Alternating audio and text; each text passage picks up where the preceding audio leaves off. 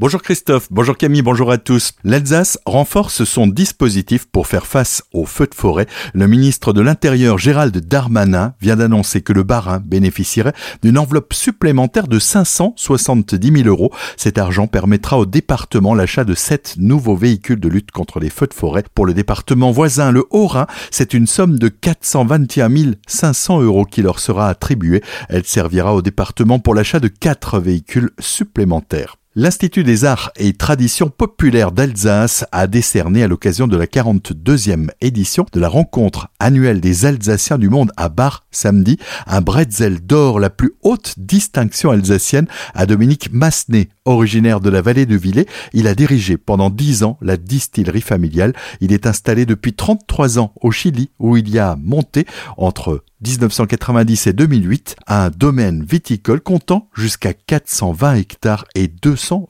employés. Colmar, un automobiliste a perdu le contrôle de son véhicule au niveau du rond-point de la rue du Ladoff hier dimanche peu avant 5h15 le matin.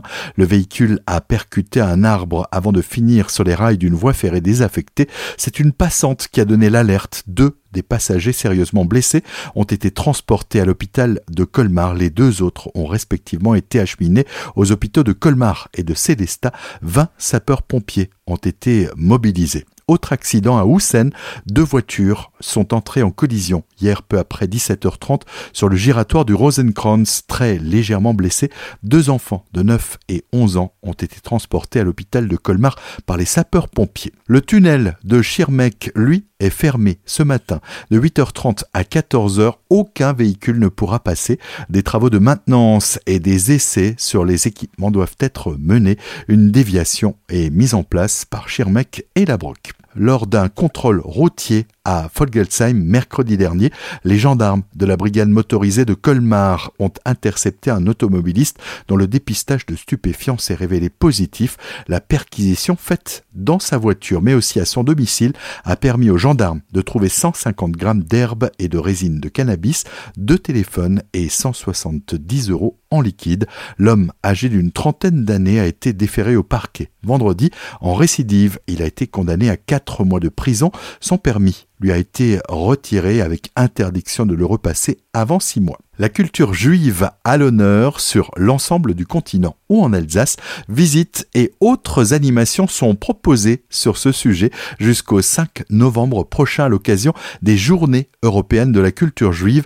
Elles associent chaque année une trentaine de pays participants autour d'un thème différent. Francis Dreyfus nous en dit plus. L'objectif, c'est de rappeler justement que ce judaïsme qui était essentiellement rural est devenu progressivement urbain. Et notre idée de base est toujours la même, c'est de vivre ensemble. Alors nous avons traité déjà de nombreux thèmes, les fêtes, les objets liturgiques, la cuisine, la musique. Et donc cette année, c'est le thème de la mémoire. À vider, une conférence accompagnée d'une démonstration musicale est organisée par Francis Dreyfus ce dimanche de 14h à 17h à la synagogue. J'ai pris le parti de présenter d'une part la communauté juive depuis le XVIIIe siècle et euh, d'autre part euh, de parler du dialogue interculturel, c'est-à-dire les rencontres avec les élèves, euh, les soirées de dialectes perdus, les personnalités ayant vécu dans notre canton. Retrouvez le programme complet des Journées européennes de la culture juive sur le site jecpj-france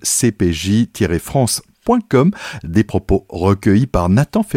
Football pour terminer, le Racing Club de Strasbourg s'est offert une seconde victoire hier face à Toulouse avec un score de 2 à 0 au stade de la Méno. Le Racing compte deux victoires sur trois matchs à son actif, difficile d'espérer mieux.